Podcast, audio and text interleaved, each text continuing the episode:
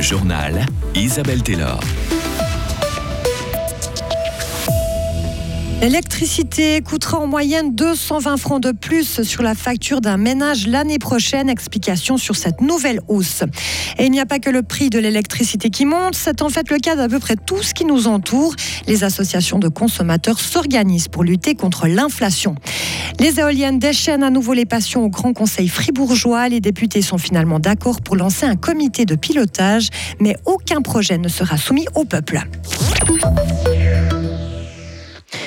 En deux ans, le prix médian de l'électricité en Suisse aura augmenté de 52% pour un ménage qui payait avant 950 francs. La facture frôlera l'année prochaine les 1500 francs. Les entreprises distributrices d'électricité en Suisse ont des tarifs très hétérogènes, de 10 à 50 centimes le kilowattheure. La hausse moyenne est de 18% l'année prochaine. Et pourtant, sur les marchés de gros, le prix de l'électricité s'est stabilisé et est même en baisse. Alors comment justifier une nouvelle hausse des tarifs après celle de cette année. La vice-présidente de l'ELCOM, la Commission fédérale de l'électricité, Lauriane Altweg. C'est parce qu'en fait, les tarifs dépendent du moment où on a acquis l'électricité. On n'acquiert pas tout au même moment. Et donc forcément, quand une partie du courant a été acquis, typiquement fin de l'année 2022 pour 2024, ben forcément, ça a un impact aussi sur les tarifs de 2024.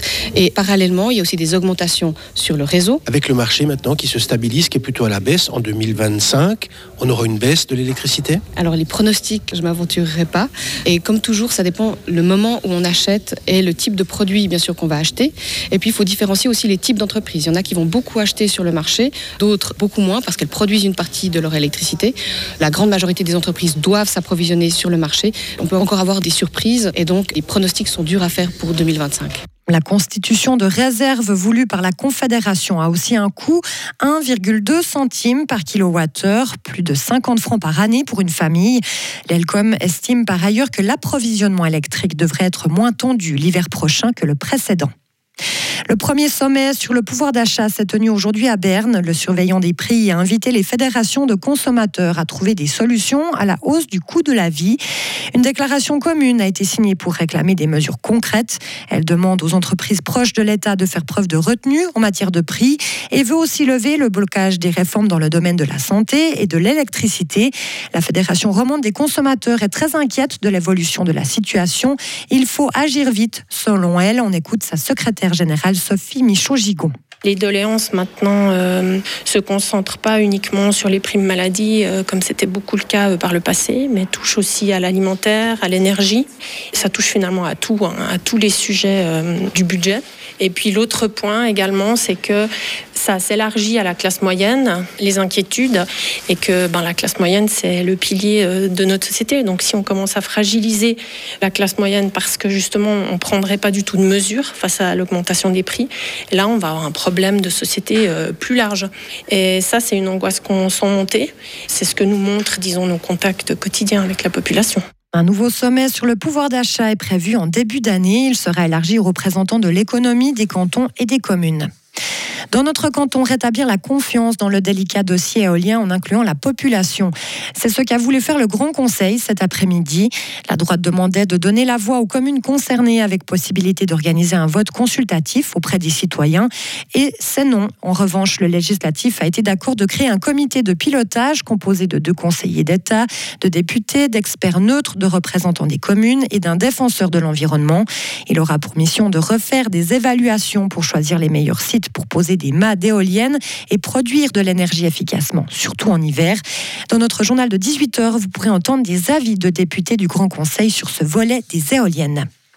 Et toujours au Grand Conseil fribourgeois, c'est la première session pour Lucie Ménétret. La socialiste succède à Solange Berset qui avait remis son mandat de députée après 27 ans. Lucie Ménétret a 24 ans et est étudiante en droit. Elle est déjà conseillère communale à la Bria en charge de la formation de la petite enfance et des cimetières. En football, nouvel épisode dans l'affaire du baiser volé. La fédération espagnole demande aujourd'hui pardon pour le comportement de son président lors de la finale de la Coupe du Monde. Elle a qualifié cet acte de totalement inacceptable. Luis Rubiales est suspendu par la FIFA après avoir embrassé sur la bouche une joueuse. Et pour plus de nouvelles sportives, restez avec nous. Le journal des sports, c'est à 17h45 avec des sujets comme Gauthieron et la réaction d'Audrey Véro qui va participer aux prochains Jeux Olympiques. Retrouvez toute l'info sur frappe et frappe.ch. La météo avec Helg Agividier, votre partenaire pour la réparation et maintenance en chauffage, sanitaire et ventilation est là pour vous. Helg.ch ce mercredi, le temps va rester bien ensoleillé et chaud avec euh, quelques voiles nuageux par endroits. Une légère bise aussi possible sur le plateau, 27 à 29 degrés au maximum. Et ce sera pareil encore euh, pour euh, le reste de la semaine. Soleil sans nuages en tous les cas jusqu'à samedi et de 29 à 31 degrés.